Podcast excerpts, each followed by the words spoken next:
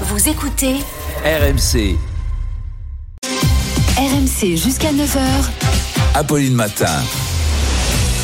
Face à face, Apolline de Malherbe.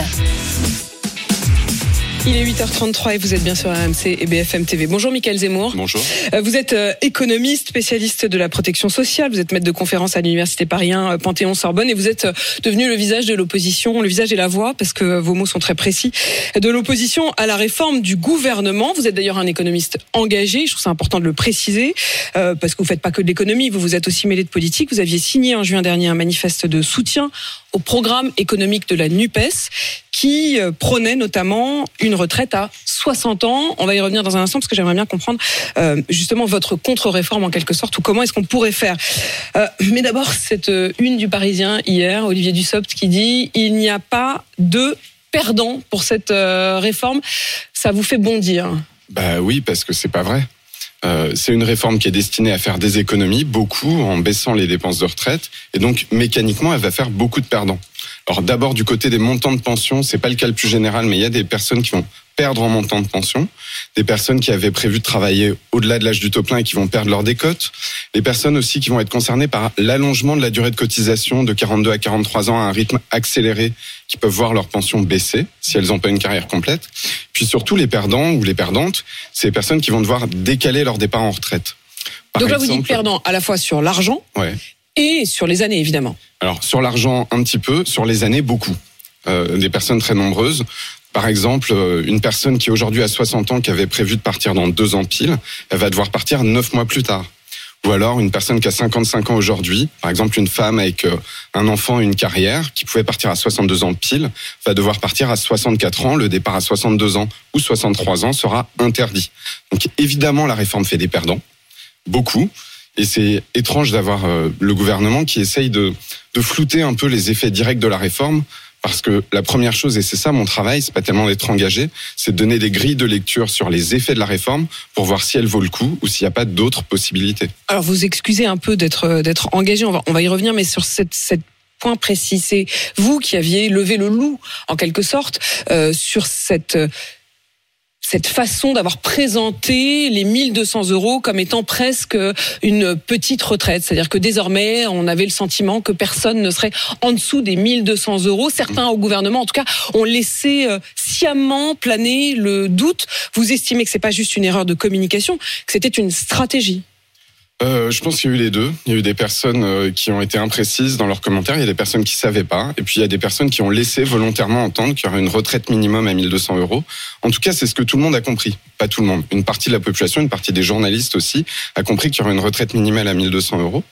Et si vous vous rappelez, il y a même un moment où la réforme a été justifiée. Le, gouvernement disait il faut qu'on fasse la retraite à 64 ou 65 ans pour faire la retraite à 1200 euros.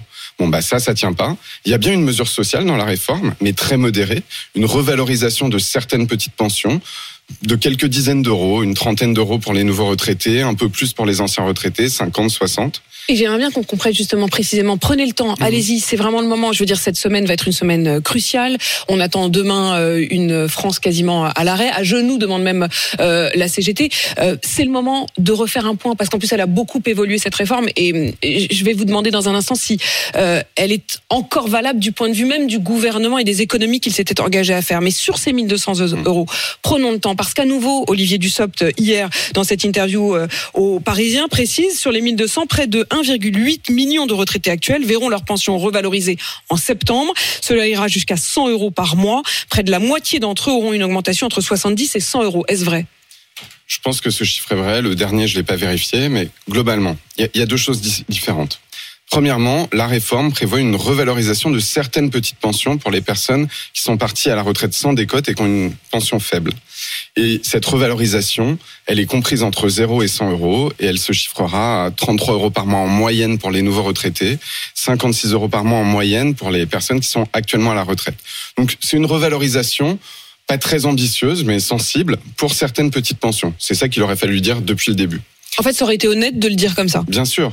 Mais simplement, ça, c'est pas une mesure qui justifie euh, la retraite à 64 ans. C'est une mesure de revalorisation comme on en a connu plein et qui peut se voter au Parlement rapidement.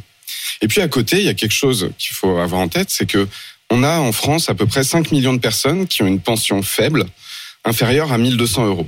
majoritairement des femmes, plus de 40% des femmes ont une pension directe de moins de 1200 euros brut, 40-45%. Et donc après la réforme, ça, cette image-là, elle va pas bouger. C'est-à-dire qu'on aura toujours On à aura peu toujours nombre, 40 pour. peut-être euh, 200 000 en moins sur l'ensemble des retraités, mais on aura toujours euh, 4 millions 700 000 ou 800 000 personnes qui auront une pension inférieure à 1200 euros. Et ce sera toujours majoritairement des femmes. Et ça sera toujours majoritairement des femmes. Alors ces personnes, elles ont euh, éventuellement d'autres ressources, par exemple le minimum vieillesse, mais le minimum vieillesse, c'est pas 1200 euros, c'est beaucoup moins. Si votre conjoint a une retraite, vous ne le touchez pas. Et donc, il y a vraiment un décalage entre ce message d'un minimum garanti, qui est une bonne idée par ailleurs. Un minimum garanti pour les retraités, ça existe dans d'autres pays et ça résoudrait beaucoup de problèmes. Donc il y a un, un décalage entre Quel ce problème Les problèmes de la pauvreté, évidemment, euh, des retraités, mais j'imagine qu'il y en a d'autres. Bah, dans le fonctionnement de notre système de retraite, effectivement, vous avez des personnes avec des carrières très incomplètes ou euh, des, per- des personnes qui ont eu des faibles salaires et qui vont toucher 200, 300, 600 euros de retraite, ou alors des personnes qui vont attendre l'âge de 67 ans pour toucher finalement une pension très faible. Mais dans le même temps, vous avez des gens qui auront bossé toute leur vie Mhm. euh, pour des salaires modestes et qui se diront, bah finalement, je me retrouve avec la même, la même, euh, les mêmes pensions de retraite que ceux qui ont moins bossé que moi. Ça recrée une autre forme d'injustice, non? Alors là même non, parce qu'aujourd'hui, euh, l'immense majorité des personnes qui ont une carrière complète sont déjà au-dessus de 1200 euros. C'est là aussi où il y a un hiatus. C'est-à-dire que la plupart des personnes qui sont en dessous de 1200 euros aujourd'hui n'ont pas une carrière complète. Est-ce que cette réforme, du point de vue de l'engagement du gouvernement, a toujours un sens Euh, je, je vais essayer de vous, Mhm. vous demander, c'est évidemment difficile, mais de vous mettre dans la peau d'Olivier Dussopt. Quand Olivier Dussopt annonce euh, sa, sa réforme, euh, il précise que c'est pour revenir à l'équilibre en 2030. L'idée, c'est qu'en 2030, il y aura un déficit de 13,5 milliards d'euros et que donc avec ce passage de 62 à 64 ans, il va même passer à un excédent puisque il devrait y avoir un excédent euh, en 2030 de 4,2 milliards d'euros. Sauf que depuis, il y a eu un certain nombre de concessions, d'évolutions, d'aménagements. Petit à petit, tout ça, ça se chiffre. Est-ce que Vraiment, hein, quand on regarde le texte tel qu'il a évolué, à la fois à l'Assemblée, aujourd'hui au Sénat et dans les engagements du gouvernement, il y a toujours de l'excédent en 2030 ou est-ce que même cet engagement-là, il est euh, passé à la trappe? Dans son interview d'hier, le ministre dit qu'il n'y aura pas d'excédent, il y aura plutôt un léger déficit en 2030. Donc c'est déjà fini, c'est déjà fichu. Moi, j'ai pas les chiffres et c'est un des problèmes de la réforme, c'est que euh, pas à pas, on manque de documentation. Par exemple, il y a des aspects de la réforme qui sont euh, qui sont chiffrés par ailleurs, mais qui n'accompagnent pas le texte à l'Assemblée nationale. Ce que certains ont appelé le coût caché de la réforme. Par exemple, le fait qu'il va falloir euh, augmenter le nombre de prestations chômage ou de RSA parce qu'on va maintenir dans la précarité avant la retraite plus de 100 000, euh, 100 à 200 000 personnes. Donc il y a des coûts cachés. On n'a pas un tableau complet à la fois de ces coûts Il n'existe pas ou il, ou il nous est pas donné? Alors, il existe en partie quand vous regardez les, les documents communiqués au Conseil d'orientation des retraites début janvier, donc bien avant la réforme. Le fameux corps. Voilà. Mais il n'a pas été actualisé, il n'accompagne pas la réforme dans le débat au Parlement. Donc il manque ces chiffres-là. Et il manque aussi, étape après étape, dans les discussions avec les républicains notamment, le chiffrage des différentes mesures. Donc aujourd'hui, déjà Olivier Dussopt lui-même reconnaît que l'objectif d'être à l'excédent en 2030 n'est pas atteint. Est-ce que ça veut dire au fond que euh, cette réforme euh, est déjà morte-née C'est-à-dire qu'en en fait, si l'objectif c'était de retrouver une forme d'excédent, il en faudra d'autres des réformes. C'est-à-dire que euh, c'est évidemment, j'imagine pas du tout votre votre point de vue, mais si vous regardez du point de vue économique strictement des chiffres, elle ne suffit déjà plus. Alors, je voudrais revenir sur l'objectif de la réforme parce qu'il y a celle qu'on annonce et puis euh, il y a probablement la, Allez-y. la- la plus forte. En fait, des réformes des retraites en France, il y en a euh, tous les cinq ans à peu près, et Ouais. on peut en faire de différentes manières. On peut augmenter les recettes, on peut jouer sur le montant des pensions, ce que le gouvernement a fait précédemment en les désindexant, ou alors on peut effectivement décaler l'âge de la retraite, c'est le choix qu'a fait le gouvernement. Pourquoi est-ce qu'ils choisissent cette réforme maintenant? Ça vient pas d'abord des retraites. Il y a des réglages à faire sur les retraites, mais on aurait pu faire différemment ou plus tard. Il choisit de faire une réforme maintenant qui fait des économies pour des questions de finances publiques. En fait, le gouvernement a un objectif de réduction de son déficit à 3% en 2027 et il s'est lui-même créé une difficulté en baissant les impôts sur les entreprises, la baisse des impôts de production, et en baissant les impôts notamment sur les ménages aisés, la taxe d'habitation. Donc il se crée un déficit alors même qu'il doit le réduire. On est aujourd'hui à environ 5%. Et pour réduire ce déficit, il a fait un choix, celui de réduire les dépenses publiques vite. Et pour réduire les dépenses publiques, il a choisi les retraites. Enfin, vous oubliez quand même entre-temps qu'il y a eu euh, 240 milliards d'euros de quoi qu'il en coûte. Non, je l'oublie pas du tout. C'est pour ça qu'on est à 5% de déficit. Oui, c'est ça. Mais enfin, je veux dire, dans vos arguments, euh, vous prenez pas tellement ça. Alors que c'est quand même une énorme dépense. Justement ce que j'essaie de vous dire, c'est qu'en fait le gouvernement a lui-même aggravé ce déficit.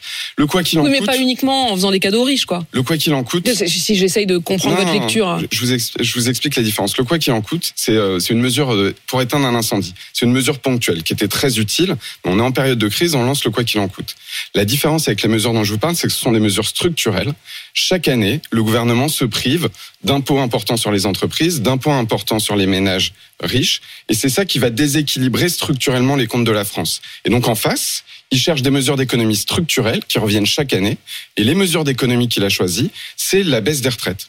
Et pour équilibrer les retraites, on a plein de Donc en solutions. fait, il y aurait eu d'autres solutions. Euh, taxer euh, les super profits, euh, remonter euh, les impôts, remettre l'ISF. Voilà les solutions que vous, vous auriez prônées pour pouvoir permettre de revenir à une retraite à 60 ans? Alors, deux choses. Sur les finances publiques, la première solution, ça aurait été effectivement de ne pas creuser soi-même le déficit. Ça, c'est la première chose. Et ça aurait permis au gouvernement de ne pas être pressé. La raison pour laquelle il veut faire la réforme maintenant, qu'elle commence en septembre, c'est cette question de finances publiques. L'urgence, elle vient des finances publiques et pas du déficit, puisqu'en effet, d'ailleurs, la date dont il parle, c'est 2030. C'est ça. Donc ça ne justifie pas une urgence absolue. C'est ça. Et puis, il y a un point de passage sur les finances publiques en 2027. Et donc, il veut commencer les économies maintenant pour faire des économies en 2027. Maintenant, si on parle des retraites, il y a un besoin d'équilibre, il y a un déficit prévu. Et pour régler Ça, l'équilibre retraites, ça, vous êtes d'accord sur le constat, sur l'idée qu'à un moment, il y aura un déséquilibre. La question de la natalité, la question de la pyramide des âges, la question du nombre d'actifs par rapport au nombre de retraités, qu'on soit bien d'accord sur le constat. Vous partagez ce constat-là Alors, je partage le constat qu'il y a un déficit prévu. La question démographique, la question de la natalité, il faut pas la dramatiser parce qu'on l'a pas découverte hier matin. C'est quelque chose qui est connu depuis au moins les années 90. Toutes les réformes précédentes l'ont pris en compte de telle sorte qu'aujourd'hui, on va avoir de plus en plus de retraités, mais nos dépenses de retraite n'augmentent pas. Pourquoi elles n'augmentent pas? Parce que les réformes précédentes ont fait en sorte de raccourcir la durée de la retraite, déjà. Les dernières réformes ne sont pas finies. La réforme Touraine, elle doit s'appliquer encore pendant 15 ans. Et puis, le montant prévu des pensions à l'avenir va plutôt euh, décrocher par rapport au niveau de vie des actifs. Donc, il n'y a pas de dérapage par rapport à la démographie. Il y a un léger déficit prévu dans les années à venir, qui est plutôt lié au changement euh, dans la fonction publique, à la baisse du nombre de fonctionnaires. Mais donc, il y a un déficit, et face à ce déficit, il y a plein de solutions possibles. Lesquels a- auraient euh, trouvé grâce à vos yeux, Bah, Michael simplement, Zemmour? en gros, on a trois leviers. On a le levier euh, de, du niveau des pensions, ce que le gouvernement a fait précédemment. On a le levier de l'âge de départ à la retraite et le levier de mobiliser des financements supplémentaires. Pour mobiliser des financements, par exemple, on peut faire cotiser l'intéressement et la participation. Ça donne des droits aux salariés sur l'intéressement et la participation, mais ça fait rentrer des recettes. Donc, on a ces leviers-là et le gouvernement a choisi l'âge de la retraite. Le problème de ce levier-là, c'est qu'à la fois celui qui fait des économies le plus rapide, parce qu'il y a des personnes qui devaient être en retraite dans quelques années qui vont pas y être, vous leur versez pas de retraite. Mais c'est aussi un levier qui est très brutal, parce que dans les dix premières années, il va concentrer toutes les économies, pas sur les 27 millions d'actifs, pas sur les 17 millions de retraités, mais sur les 5-6 millions de personnes qui sont aux portes de la retraite. Personnes de 55 Ceux ans et qui s'apprêtaient à partir, Exactement. qui voyaient déjà un peu la, la ligne qui arriver. organisaient leur vie euh, en fonction de la retraite. Donc évidemment, quand on décale l'âge de la retraite, ça concerne tout le monde et les générations futures. Mais comme il y a des réformes tous les 4 ou 5 ans, l'avenir n'est pas encore écrit. Par contre, les personnes aux portes de la retraite, c'est sur elles que vont reposer l'intégralité des économies que veut faire le gouvernement. Il y a un point que je voudrais comprendre avec vous, euh, Michael Zemmour, c'est aussi cette question du travail des seniors. En gros, ceux qui sont pour cette réforme des retraites disent, puisqu'on va repousser de deux ans la ligne d'arrivée, mécaniquement, les entreprises auront un peu moins peur d'embaucher euh, des seniors, puisqu'ils se disent qu'ils les garderont un peu plus longtemps. Et donc, on va repousser d'autant le départ en licenciement ou l'arrêt de travail euh, des seniors. Ceux qui, à l'inverse, comme vous, sont opposés à cette réforme des retraites, disent, bah, en fait, non, c'est qu'on va allonger le temps euh, de décalage entre la fin de l'emploi et le début de la retraite, donc le temps d'une sorte de pauvreté, de minima euh, sociaux pour euh, les seniors. Est-ce que la réalité est à trouver entre les deux? Bah, moi, je me suis fait mon avis en regardant ce qui s'est passé quand on est passé de 60 à 62 ans.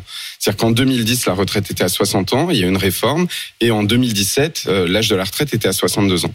Et donc, on a pu regarder ce qui se passait. Est-ce que ça a mécaniquement décalé de deux Bah, ans Il y a deux choses qui se sont passées. Les personnes qui atteignent la retraite en emploi, elles sont restées en emploi plus longtemps. Et les personnes qui sont déjà hors de l'emploi au moment de la retraite, qui sont au chômage, qui sont au RSA, elles ont vu leur période sans emploi ni retraite se décaler. Ils n'ont On- pas retrouvé de boulot, quoi. Non, ils n'ont pas retrouvé de boulot. Les entreprises les ont pas réembauchés. Il y a quelques entreprises qui font des ajustements, qui calculent, qui disent ah pour vous la retraite est dans deux ans, on va vous faire partir juste deux ans avant, etc. Mais dans la majorité des cas, quand on décale l'âge de la retraite, ça prolonge la période de Ce précarité. qui s'est passé cette nuit au Sénat, est-ce que ça peut avoir un impact, Michael Zemmour? Je répète euh, J'y ce qui s'est pas. passé. Alors je vous le dis, euh, cette nuit, le Sénat a un retoqué l'index senior, mais deux envisagé la création d'un CDI senior qui serait un peu sur le même modèle que le CDI euh, pour euh, l'embauche des jeunes, c'est-à-dire avec euh, une exonération de cotisation si vous embauchez des personnes de plus de 60 ans dans vos entreprises. C'est une double mauvaise idée cette exonération de cotisation. D'abord parce que il y a des seniors qui sont en emploi et qui vont y rester, et baisser les cotisations sur ces seniors-là, ben, ça va coûter très cher à la branche famille de la sécurité sociale puisque c'est des cotisations famille dont il s'agit. Donc on perd des recettes. Mais je recevais tout à l'heure euh, le représentant des, des PME, de la CGPME, euh, qui disait oui, mais pour nous, les entreprises euh, en PME, c'est encourageant, ça avait très bien marché pour les jeunes, ça a augmenté l'emploi des jeunes, ça marchera très bien pour les plus âgés. On, on peut regarder euh, précisément les études, mais donc c'est euh, de mémoire, je crois que c'est six points maximum la, la Exactement, cotisation d'exonération. famille. Mm. Il y a des entreprises qui sont prêtes à payer les seniors pour partir. Elles, euh, les entreprises Des plans de- y a- de il y a départ. des plans de départ, il y a un manque de formation, on a beaucoup de problèmes qui font que les entreprises n'embauchent pas des seniors ou alors les poussent vers la sortie. C'est pas euh, en jouant légèrement sur les cotisations famille qu'elles vont changer leur comportement. Donc le risque important, ce qu'on appelle un effet d'aubaine, c'est qu'on va perdre beaucoup de cotisations sur les seniors qui de toute façon seraient restés en emploi, alors que ça va pas changer grand-chose sur les seniors que les entreprises n'embauchent pas. Michael Zemmour, je voudrais que vous écoutiez ce que disait euh, Olivier Véran, qui est porte-parole du gouvernement, pour justifier euh, non seulement la réforme, mais surtout pour décourager ceux qui envisageraient euh, d'aller manifester demain et de faire grève. Écoutez. Mettre la France à l'arrêt, ce serait laisser filer une crise qu'on peut encore éviter. L'absence de pluie depuis plus de 30 jours maintenant en France fait peser un risque extrêmement fort sur l'état de nos réserves en eau cet été. Mettre le pays à l'arrêt, c'est prendre le risque d'une catastrophe écologique, agricole, sanitaire, voire humaine, dans quelques mois. Mettre la France à l'arrêt, ce serait négliger la santé de nos enfants. Mettre la France à l'arrêt, ce serait rater le train du futur. Alors que notre réseau ferroviaire est en train de vieillir à vitesse grand V, il est urgent d'investir massivement pour assurer la pérennité d'un des moyens de transport les plus efficaces et écologiques. Ça vous fait sourire? Oui, ça, ça me fait sourire parce que le ton est excessif et qu'il y a un décalage entre des difficultés réelles, par exemple des services publics, de la transition écologique, sur lesquelles il faut vraiment des politiques publiques, et un gouvernement qui essaye de décourager une mobilisation contre le projet qu'il porte. Donc ça, ça me paraît vraiment décalé. Mais en dehors de ça, il y a bien une situation de blocage, et en fait, pour moi, le gouvernement a créé la situation de blocage depuis le début, dans la mesure où il a choisi un calendrier pour sa réforme, il veut qu'elle commence en 2023, un montant d'économie, Il espère même qu'elle soit votée avant le 15 mars, hein, c'est-à-dire vraiment dans les tout prochains jours. C'est ça, pour que ça s'applique aux personnes qui devaient partir en septembre 2023, en leur disant, bah, ce sera pas septembre 2023, ce sera janvier 2024. C'est cette urgence que, que vous ne comprenez pas, outre le projet lui-même. Il y a l'urgence du calendrier qui empêche en fait de discuter, qui a empêché la, discussion avec les partenaires sociaux. Deuxième euh, exigence, c'est l'exigence de faire absolument ce montant d'économie dans ce calendrier-là. Et puis la troisième chose, c'est de, ne- de ne mobiliser qu'un seul levier. Dire on va tout faire porter sur l'âge de départ à la retraite. Une fois que vous avez mis ces trois éléments-là, face à des organisations syndicales qui ont été claires sur leur volonté de discuter de l'ensemble des leviers et des financements, le gouvernement crée un blocage et à partir de ce moment-là, il n'y a pas de discussion. Elisabeth Borne l'a répété, 64 ans, c'est pas négociable. Donc effectivement, sur un sujet qui est un sujet sensible de démocratie sociale, les syndicats gèrent en partie la retraite, ça concerne l'ensemble des actifs. Quand le gouvernement dit voilà notre projet, on va le passer quoi qu'il arrive dans ce calendrier-là, avec ces paramètres-là, bah effectivement, ça crée une situation de blocage. La CPME et le MEDEF ont calculé que ça coûtait environ 1,5 milliard d'euros par journée de grève. Est-ce que c'est des chiffres qui vous paraissent euh, réalistes? Il y a plusieurs études qui essayent de voir ce que coûte une, une journée de grève. L'ordre de grandeur me paraît pas absurde. Euh, après, on va voir. Ça dépend aussi si la grève dure. Mais il y a aussi un bras de fer qui est engagé. On le comprend. C'est-à-dire comme le gouvernement est pas dans une discussion politique, ce que je comprends, c'est que les organisations syndicales essayent de faire pression aussi sur les milieux des entreprises pour faire changer d'avis le gouvernement. Puisque vous êtes d'accord avec l'idée qu'il y a quand même une question euh, d'équilibre à trouver, puisque vous aviez vous-même signé, je le disais en juin dernier, ce manifeste de soutien au programme économique de la NUPES, dans il y avait l'idée d'une retraite à 60 ans, vous, vous feriez comment, Michael Zemmour? Alors, moi, d'abord, je dirais, il n'y a pas urgence. On suspend et on reprend les discussions sur euh, les, leviers de la réforme des retraites. Moi, je suis économiste, donc je donne les grilles de lecture sur les arbitrages. Et c'est exactement ce que fait le Conseil d'orientation des retraites. Le Conseil d'orientation des retraites, il dit si vous voulez équilibrer le système, vous avez différents leviers. Si vous voulez le faire comme le gouvernement sur l'âge de la retraite, voilà combien ça coûte. Oui, mais quand vous signez une, une tribune, vous vous engagez. Vous n'êtes pas juste en train de dire Mhm. quels sont les, les outils. Non. Vous dites cet outil-là est meilleur que les autres. Alors, moi, je vous, je vous explique. Je pense qu'aujourd'hui, le- les dépenses de retraite sont stabilisées et je pense qu'on peut tout à fait trouver les financements d'ici 2027, d'ici 2030 pour équilibrer le système. Donc, il y a plein de solutions. Vous pouvez, euh, donc, comme je vous le disais tout à l'heure, faire des cotisations sur l'intéressement et la participation. Vous pouvez maintenir l'engagement de l'État. Aujourd'hui, l'État participe au système de retraite. Il a prévu de baisser sa participation au système parce qu'il a moins de fonctionnaires. Il peut maintenir en partie sa participation. Vous pouvez, comme le propose Thomas Piketty, faire une cotisation de 2% sur euh, les, tr- les 500 plus grosses fortunes euh, de France. Et il dit ça ferait même trop d'argent. En fait, il faudrait utiliser de l'argent pour autre chose. En fait, vous avez une palette euh, de leviers. Vous avez aussi les cotisations sociales. Hein. Il faudrait pas beaucoup augmenter les cotisations sociales. Et on pourrait faire le choix de les augmenter uniquement sur les salaires les plus élevés. En fait, trouver 12-13 milliards à l'horizon 2027, c'est pas difficile. Le ministère de l'économie et des finances fait ça euh, quasiment tous les ans. Et donc, le blocage vient du fait de dire on va absolument pas trouver des financements pour nos retraites alors qu'on a de plus en plus de retraités. On va faire toutes les économies, soit sur le montant des pensions, soit sur le décalage de l'âge. Et là, effectivement, bah, ça tape dur. Et c'est là que, euh, effectivement, vous auriez euh, trouvé d'autres solutions. Michael Zemmour, vous n'avez jamais- débattu d'ailleurs avec euh, Olivier Dussopt lui-même. Non. Et voilà une invitation que je lance ce matin. Vous seriez prêt à le faire? Oui. Eh ben, il faudrait, euh, il faudrait organiser ça. Euh, on, on tentera de convaincre euh, le, le ministre parce que s'il y a vraiment deux personnes qui pourraient en, débattre avec deux visions euh, opposées de cette réforme des retraites, euh, ça serait particulièrement intéressant. Michael Zemmour, vous êtes donc devenu, je le voyais, l'opposant numéro un à la réforme du gouvernement. Vous êtes maître de conférence à l'université Paris 1, Panthéon Sorbonne. Merci d'avoir répondu à mes questions. 8h53 sur AMC BFM TV.